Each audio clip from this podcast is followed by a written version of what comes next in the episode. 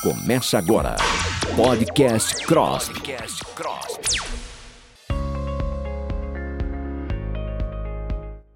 Olá, ouvintes! Sejam bem-vindos a mais um episódio do Podcast CROSP, um programa da Rádio CROSP em que especialistas discutem temas relevantes da odontologia para os profissionais da classe e para a população em geral. No episódio de hoje, vamos falar sobre a atuação dos cirurgiões bucomaxilofaciais em comemoração ao dia dedicado à especialidade. E, para falar sobre a especialidade, a área de atuação e atendimento da cirurgia bucomaxilofacial, o podcast CROSP convidou o cirurgião dentista e especialista em cirurgia bucomaxilofacial, Dr. José Baroni. Doutor, seja bem-vindo. Obrigado, Ailton. Olá, é, é, um enorme prazer estar fazendo parte de mais um podcast do CROSP, uh, mais ainda por estar falando uh, da especialidade de cirurgia e traumatologia bucomaxilofacial, que é uma especialidade que eu exerço há mais de 38 anos, e mais ainda por ser o dia do cirurgião em comemoração ao nosso dia, né? O dia dos nós somos cirurgiões dentistas e cirurgiões especialistas em cirurgia e traumatologia bucomaxilofacial. Obrigado. Perfeito, doutor. A gente que agradece a sua participação. E já para a gente começar o nosso bate-papo, eu queria que você falasse é, sobre a principal evolução, né, a evolução mais significativa que a especialidade teve ao longo dos últimos anos. Bom, nesse eu posso falar bem nesse período que eu exerço a especialidade, né? Nós tivemos muitos avanços tecnológicos desde então. Uh, nos últimos 30 anos, por exemplo, comecei a trabalhar, a gente fazia as fixações das fraturas com fio de aço, né? E, e realmente uh, os meios de fixação eh, foi o maior avanço desses 30 anos. É, é, curioso que ainda hoje, a semana passada, uma paciente me perguntou, doutor, essa cirurgia que vai fazer ainda mantém com a boca amarrada, né? Porque antigamente tinha que fechar a boca, amarrar os dentes para o paciente é, é, para consolidar as fraturas. E com os meios de fixação não precisa mais disso, mas isso já há mais de 30 anos que não precisa fazer. Mas os pacientes ainda têm alguém na família, porque é uma situação tão traumática que não se esquece nunca mais se passar 30 dias de boca fechada com fio de aço né? Isso realmente foi uma das maiores das, dos, dos maiores avanços uh, que, que tivemos nos últimos anos, né? Então acho que esse é o principal ponto que a gente poderia falar das fraturas faciais. Bom, doutor. E quando a gente fala nesse assunto, eu queria que você também especificasse algumas outras técnicas mais recentes que têm sido utilizadas. Por exemplo, você falou do fio de aço. Qual que é o procedimento agora, né? Como até imagina a pessoa ficar um mês com a boca fechada tanto para alimentação quanto para comunicação, para tudo deveria ser ruim, né? É verdade. É, a partir daí, os meios de fixação eles vieram evoluindo constantemente e progressivamente. Hoje é, hoje é possível você fazer as placas que são de titânio é, e as próteses que a gente faz de uma maneira customizada, isto é, individualizada, feito sob medida para cada paciente, é, que é de grande valia nas cirurgias articulares, nas reconstruções pós-remoção de tumores maxilomandibulares, que deixam sequelas e antigamente eram tratadas de uma maneira não tão adequada, vai que, que deixasse tão bem tratado esse paciente. É, e de difícil reparação. Outro avanço é justamente quanto às cirurgias minimamente invasivas. Melhora nas técnicas de cirurgias articulares, por exemplo, cirurgias visando o melhor pós-operatório sempre aos nossos pacientes uh, e com a finalidade de reintegrá-lo o mais rápido possível nas funções normais, que seriam estudo com pacientes mais jovens e trabalho os pacientes que já têm que desenvolver atividades uh, de trabalho. Outra coisa importante que vieram nos últimos anos são os planejamentos virtuais, tanto para a cirurgia ortognática quanto para as reconstruções, que nos permite um melhor planejamento, uh, uma melhor previsibilidade do caso, construção de guias cirúrgicos que vai nos auxiliar a ter uma cirurgia mais rápida também, uh, melhorando a previsibilidade e o resultado do caso. Né? Antes eram feitos de uma maneira empírica, né? a gente fazia modelos de gesso, recortava gesso, media, uh, mas agora no computador, quando você faz isso no computador com tomografia uh, digital, segmentação de softwares, uh, você consegue uma precisão absoluta e um melhor resultado para os nossos pacientes. Bom, doutor, quando você fala em cirurgia guiada, eu queria que você só explicasse para a gente um pouquinho mais de como que é essa cirurgia guiada. Ela é através de uma plataforma, ela é através de um programa? É através de um programa, na verdade, o que a gente fazia antes com modelos de gesso e montaria num articulador uh, totalmente ajustável para prever os movimentos cirúrgicos, hoje a gente faz através de exame de tomografia, colocando em um programa, em, nós temos hoje vários programas no mercado, colocando em programa, transmitindo ao programa os movimentos que o cirurgião quer fazer uh, nas cirurgias ortognáticas ou na reconstrução uh, de alguma parte perdida por um trauma, por uma, um ferimento por arma de fogo ou por uma ablação de tumor. E aí você consegue construir uh, guias cirúrgicos que vão te possibilitar posicionar tanto a maxila quanto a mandíbula exatamente na posição desejada no, no, no programa, né? Uh, que você idealizou. Uh, então é mais ou menos nesse sentido. Ah, boa. Doutor, já aproveitando que a gente entrou um pouquinho nesse assunto, eu acho que é interessante a gente falar isso também. É, essas atualizações, elas podem ser consideradas é, tendências futuras, eu sei que eu estou adiantando uma pergunta era, era lá no fundo, mas eu queria, como a gente já entrou nesse papo, eu queria que você falasse para mim. É, essas atualizações, esses programas, eles já são considerados como tendências futuras da, da especialidade, das cirurgias? Uh, veja bem, eles são o presente, tá? A gente já vem desenvolvendo isso aí há uns 10 anos. Eles são o presente, mas com constante evolução. Uh, nós estamos caminhando a passos largos uh, para cirurgias minimamente invasivas. E quando você fala em cirurgia minimamente invasiva, o planejamento cirúrgico ele tem que ser muito bem feito e elaborado para que você faça esse tipo de cirurgia, menores cortes e até a gente fala em um futuro breve em cirurgias robóticas na parte de bucomaxilo.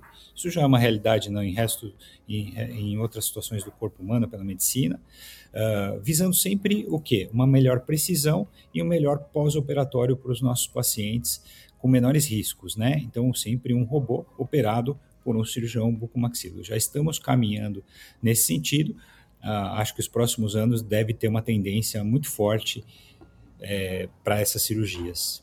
Boa. Doutor, quando você fala em pós-operatório, você falou que antigamente, com os fios né, de aço, a pessoa ficava mais ou menos um mês ali para se recuperar. Tem diminuído esse tempo ou ainda é nessa média? Olha, a, a, média de integração de um paciente hoje de ortognático era mais de um mês antigamente, tá? De, de 30 a 60 dias. Hoje, a gente consegue restabelecer as funções e botar esse paciente em trabalho, em estudo, com 15 dias de pós-operatório, às vezes até um pouco menos, Uh, dependendo, é, é, é, óbvio que muda um pouco de paciente para paciente. Esses pacientes que têm uma melhor recuperação, outros que têm uma recuperação mais lenta, mas a média é em 15 dias conseguir restabelecer ele as funções normais e, e poder reintegrá-lo à sociedade, né, no pós-cirúrgico. Boa, doutor. Daqui a pouco a gente vai falar um pouquinho mais sobre cirurgia ortognática, mas aproveitando esse gancho, eu queria que você falasse de fato da, da atuação do cirurgião bucomaxilofacial dentro das unidades hospitalares, né? E qual que é a importância da colaboração interdisciplinar entre as equipes diversas, assim, né? Tanto do cirurgião dentista, quanto do médico, quanto dos enfermeiros. Eu queria que você falasse, fizesse esse geral, falasse da atuação né, do cirurgião dentista especialista em cirurgia bucomaxilofacial dentro das unidades hospitalares e dessa integração com as equipes. Sim, de extrema importância, né? Uh, em especial no tratamento do paciente politraumatizado, uh, vítimas dos mais diversos acidentes. Uh, por exemplo, acidentes automobilísticos, agressões, ferimentos por arma de fogo na face ou simples quedas que, que pode ocasionar fraturas faciais. Também, também temos um importante papel no tratamento das infecções do complexo maxilomandibular, onde o atendimento emergencial crucial para manter a vida, muitas vezes, do paciente. Uh, obviamente, quando um paciente politrauma ele chega uh, ao pronto-socorro, várias equipes são acionadas e tem prioridade ao atendimento. Então, o buco é uma delas uh, para sanar hemorragias, desobstrução de vias aéreas, tem, porém tem sempre que checar qual que é o maior risco para esse paciente. Então, junto com a gente, muitas vezes, entre o neurocirurgião, avaliação de, de nível de consciência, às vezes tem um trauma torácico importante que pode levar a uma hemorragia interna e a óbito. Então, realmente é muito importante essa integração, principalmente no pronto-socorro, para que uh, a gente possa oferecer o melhor para o paciente nesse momento crucial, onde, onde a vida dele está em risco. Né? E outra coisa importante, assim, é, hoje quase a totalidade dos hospitais do estado de São Paulo e no Brasil, eles têm a representação, eles têm um buco no seu corpo clínico como plantonista, seja ele presencial ou à distância, no qual ele vai ser chamado se tiver a indicação de um, de um trauma desses citados aqui por mim. O que é super importante, né, doutor? Principalmente se há algum, algum trauma ou alguma urgência, né, é, na unidade. E, doutor, já aproveitando que você falou sobre isso, eu queria que você falasse quais são os principais casos atendidos pelo cirurgião bucomaxilofacial nos hospitais. Sim, eu acabei de citar alguns, né? apesar da preocupação hoje com a prevenção, você vê que hoje os carros eles são mais bem equipados, existem uma série de programas informativos de prevenções, a gente tem a obrigatoriedade de uso de cinto de segurança, inclusive nos bancos traseiros, a importância de cadeirinha para crianças estarem posicionadas adequadamente, airbag na maioria dos casos, isso ajuda muito nesses traumas faciais, porém a estatística ainda é grande, né? Uh, mas a gente tem acidentes de moto, né? Que hoje a gente aqui em São Paulo, por exemplo, a gente tem esses corredores de moto, muitos uh, uh, entregadores, a gente tem uh, a questão da violência, agressões em, em violências de assaltos, situações de ferimento por arma de fogo que continua sendo uma constante em nossos serviços, né? A gente pode falar um pouquinho, pois eu trabalho no, no servidor público estadual, isso há 38 anos, que é um hospital de referência da, do funcionário público estadual e atende a Polícia Civil, todos os, uh, os funcionários da segurança pública. Então, a gente tem um índice significativo de trauma de face. Tem os acidentes esportivos, o paciente foi andar de bicicleta, caiu, estava correndo, tropeçou, acidentes domésticos, né? E também a gente tem uma estatística muito grande de idosos que também a gente sempre reforça a necessidade da prevenção e dos cuidados em casas, mas tem aquele idoso que escorregou no tapete, escorregou no banho e teve uma fratura facial. Né? Uh, e os casos, uh, volta a relatar que infecção é sempre uma preocupação ao bucomaxilo. Quando chega um caso de infecção, uh, sempre abre um sinal de alerta para o buco que está atendendo. Né? Esse paciente é melhor internar, é melhor dar medicação venosa e acompanhar de perto, porque a evolução é muito rápida nesses casos, podendo levar esse paciente a óbito. Boa, doutor. Quando você fala em infecção, é, pode ser por algum paciente que ele já esteja internado por algum motivo, ou pode ser também por uma infecção adquirida fora do hospital e esse paciente é na, na maioria, Elton, são as infecções que são adquiridas fora do hospital por uma questão odontogênica, né, é, ou um não tratamento odontológico, um não tratamento de canal, ou um tratamento mal sucedido, ou até após uma exodontia, uh, por uma baixa de resistência do paciente. Tem N fatores que podem levar à infecção uh, odontogênica, que pode virar uma infecção facial e essa infecção pode se espalhar por todo o corpo humano, né, podendo levar o paciente a óbito por uma série de razões. É importante, né, doutor? Doutor, e aí quando a gente, e a gente falando também sobre traumas, é, a gente sabe que o Brasil enfrenta né, um desafio relacionado à violência doméstica. E eu queria que você falasse sobre isso também, porque o, o, o cirurgião bucomaxilofacial, além dele auxiliar né, na, na, na, reconstituição, auxiliar na recuperação desse paciente quando ele tem algum trauma, é, ele também pode auxiliar na, na, questão de identificação de casos de violência do, doméstica, né? Eu queria que você falasse um pouco sobre esse trabalho também. Bom, infelizmente nós temos um, realmente um alto índice uh, de violência doméstica e muitas vezes uh, não são reportadas como tal. Né? Eu acho que esse é o maior desafio para o bucomaxilo. Uh, às vezes você tem o paciente chega lá, a, a esposa chega e chega o marido junto.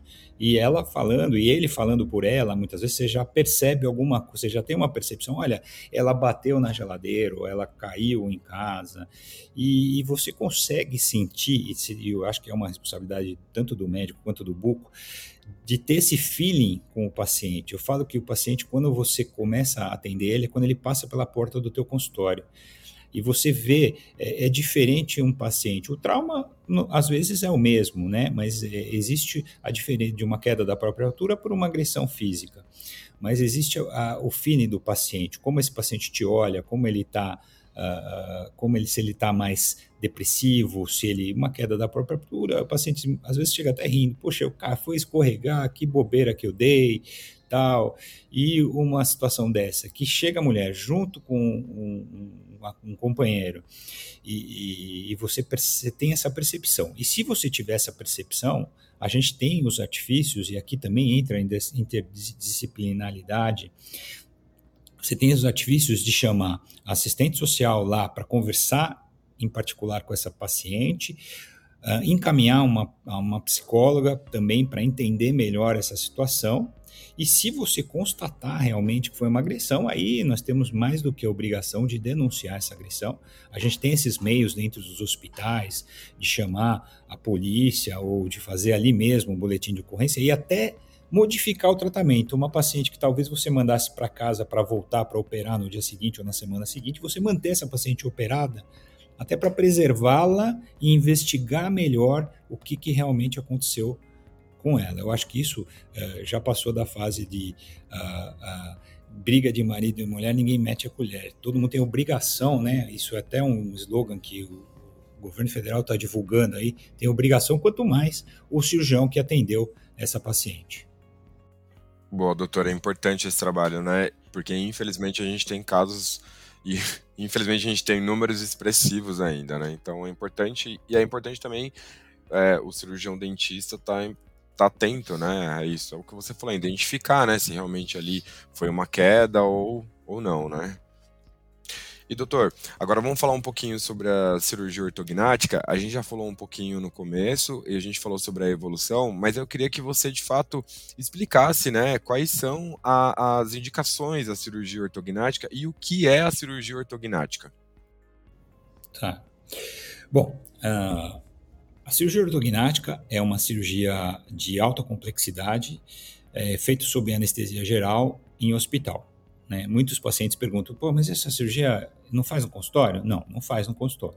Tem que ser feita em hospital, requer internação e é alta complexidade, requer anestesia geral.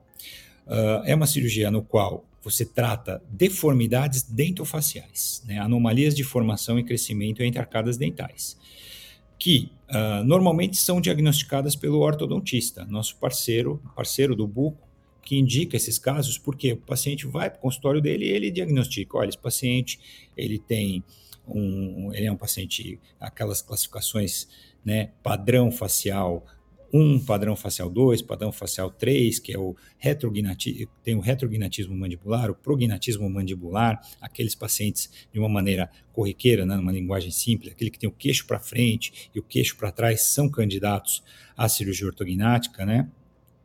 Mas hoje a nossa, a nossa avaliação vai bem além disso. Eu posso ter um paciente que tem uma oclusão perfeita e tem uma deformidade dentro facial. Ele tem uma oclusão em classe 1, que é o, que é o preconizado, mas ele tem uma deformidade, ele tem um retrognatismo uh, maxilomandibular, o que pode gerar um quadro de apneia severa.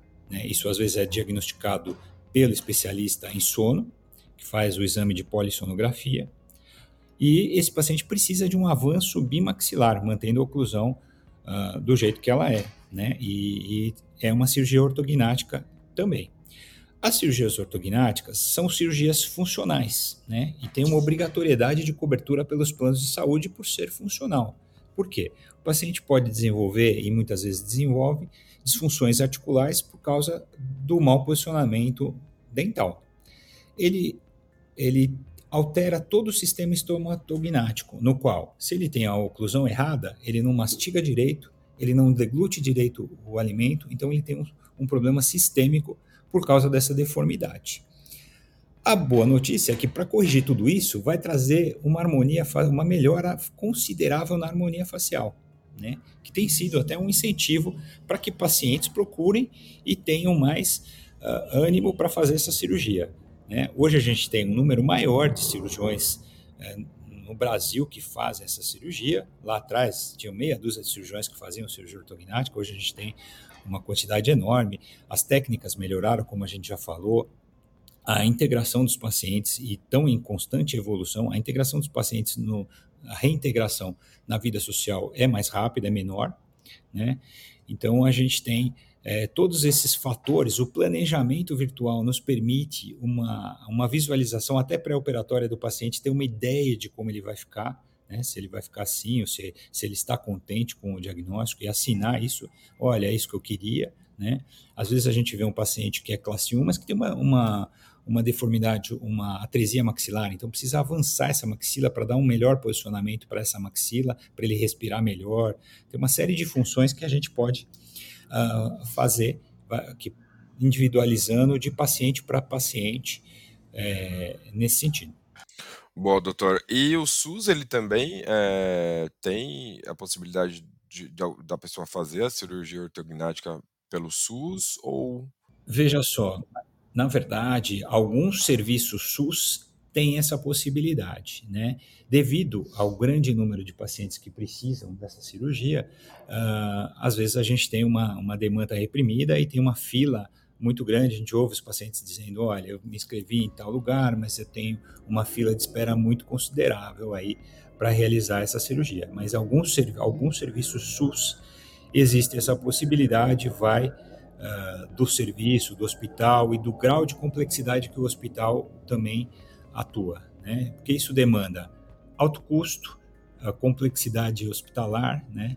e, e, e equipe com uma formação específica para essa, mesmo sendo buco, tem vários bucos que não trabalham na, na área de cirurgia de ortognática.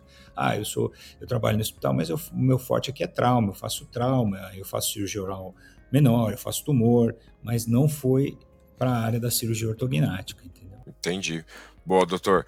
E a gente já está chegando ao fim, é, mas para finalizar, eu quero que você fale, deixe um recado assim para os recém-formados ou para os profissionais que querem se especializar em cirurgia bucomaxilofacial, qual que é o caminho que eles têm que seguir? Inicialmente eu gostaria de parabenizar a todos, né, que exercem essa especialidade nesse nosso dia aqui cheio de desafios e constante evolução. O que existe do profissional sempre está atualizado na, na, na, nossa área, né? Cursos, congressos, e esse é o meu conselho para os que estão querendo fazer, né? A gente vê que uh, sempre a indicação nossa para especialidade são cursos de residência, no qual ele vai dedicar três anos da vida dele para exercer essa especialidade. A gente tem que ficar em hospital, praticamente internado, né? São três anos que nunca a gente esquece, porque você vai fazer plantão junto com essas equipes multi, tudo que eu descrevi aqui, equipes multidisciplinares, atender trauma, fazer cirurgias eletivas, fazer cirurgia ortognática. Às vezes nem todas as, as áreas da bucomaxilo vão estar na residência, mas depois ele vai ter que fazer um curso complementar ou outras áreas para se aperfeiçoar nesta ou em outra, outra área da bucomaxilo. Porém, o trauma ele é fundamental para qualquer cirurgião e ele é apaixonante, ele é muito gratificante você reconstruir um paciente que sofreu um trauma severo, né, e você poder reintegrá-lo eh, na medida do possível, né, nas condições que você tem, isso sim, no SUS, é, no privado, em qualquer lugar, existem essas condições para que, que faça esse tratamento, né? E para que o mais gratificante é ver o resultado para com o paciente, né? Que esse paciente foi curado, tratado e restabelecido das funções, seja ele numa cirurgia de trauma, que ele teve uma sequela significativa, na remoção de um tumor que deixou ele com uma deformidade severa, ou numa cirurgia ortognática que ele quer melhorar o padrão facial dele, o que vai trazer ele a gente tem muitos casos disso, motivação, é, autoestima melhorada, considerável, se sente mais bonito, se sente mais integrado à sociedade, tudo isso é muito importante e é isso que eu posso dizer da nossa especialidade. Perfeito, doutor. Eu já quero agradecer a sua participação no nosso podcast e a sua e agradecer por compartilhar né, um pouco do seu conhecimento explicar para a gente, trazer um pouco mais sobre a cirurgia bucomaxilofacial. E eu já quero deixar você à vontade para você se despedir dos nossos ouvintes. Ah, agradecer você, Ailton, conduziu super bem esse nosso podcast, agradecer ao CRO uh, ah, de São Paulo, né, que já há alguns anos vem trabalhando por todas as especialidades, mas eu posso falar especificamente pela bucomaxilo, ele vem fazendo, uh, tentando sanar todos os problemas que a gente tem na especialidade, sempre visando o melhor para o paciente sempre fizendo. Isso que me, que me deixa bastante satisfeito do CROSP, ele, ele é um órgão que realmente, nesses últimos anos, ele visa o melhor para o paciente e, para isso, ele trata do cirurgião. Ele, ele vê o que, que o cirurgião precisa para trazer o melhor para o paciente. Obrigado, viu? Perfeito, doutor. Muito obrigado pela sua participação. E esse foi mais um episódio do podcast CROSP. Lembrando que pelo site www.crosp.org.br você fica por dentro das atividades do Conselho, assim como pelas redes sociais com o arroba Oficial no Instagram e Facebook. E lembre-se também de conferir o canal da TV CROSP no YouTube para mais conteúdos sobre odontologia. Ficamos por aqui e até mais. Você ouviu Podcast Cross. Podcast Cross.